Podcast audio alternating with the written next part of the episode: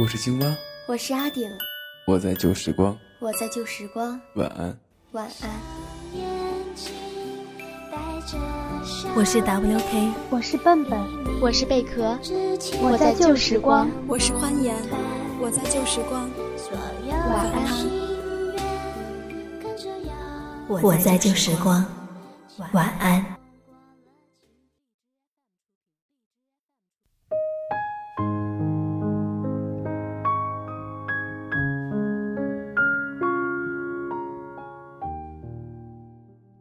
欢迎收听《晚安旧时光》，我是阿顶。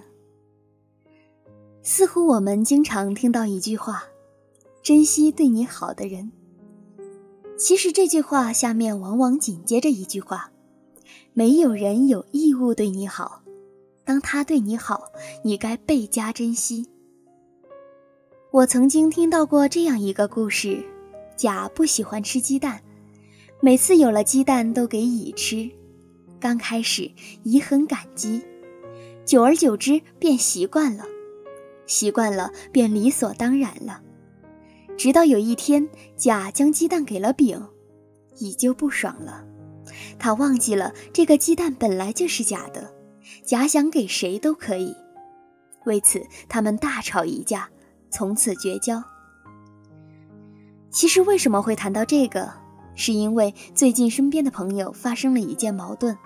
就是一件小小的矛盾，一个要求太多，一个给的太少，于是就出现了争吵、委屈。那个时候，我就是这样的劝他们的。香港著名主持人梁继章先生在给他的儿子的一封信中写道：“孩子，在你的一生中，没有人有义务要对你好，因为每个人做每件事总有原因。”他对你好，未必真的是因为喜欢你，请你必须搞清楚，而不必太快将对方看作朋友。没有人是不可代替，没有东西是必须拥有。看透了这一点，将来你身边的人不再要你，或许失去了世间最爱的一切时，你就明白这不是什么大不了的事。似乎有点跑题。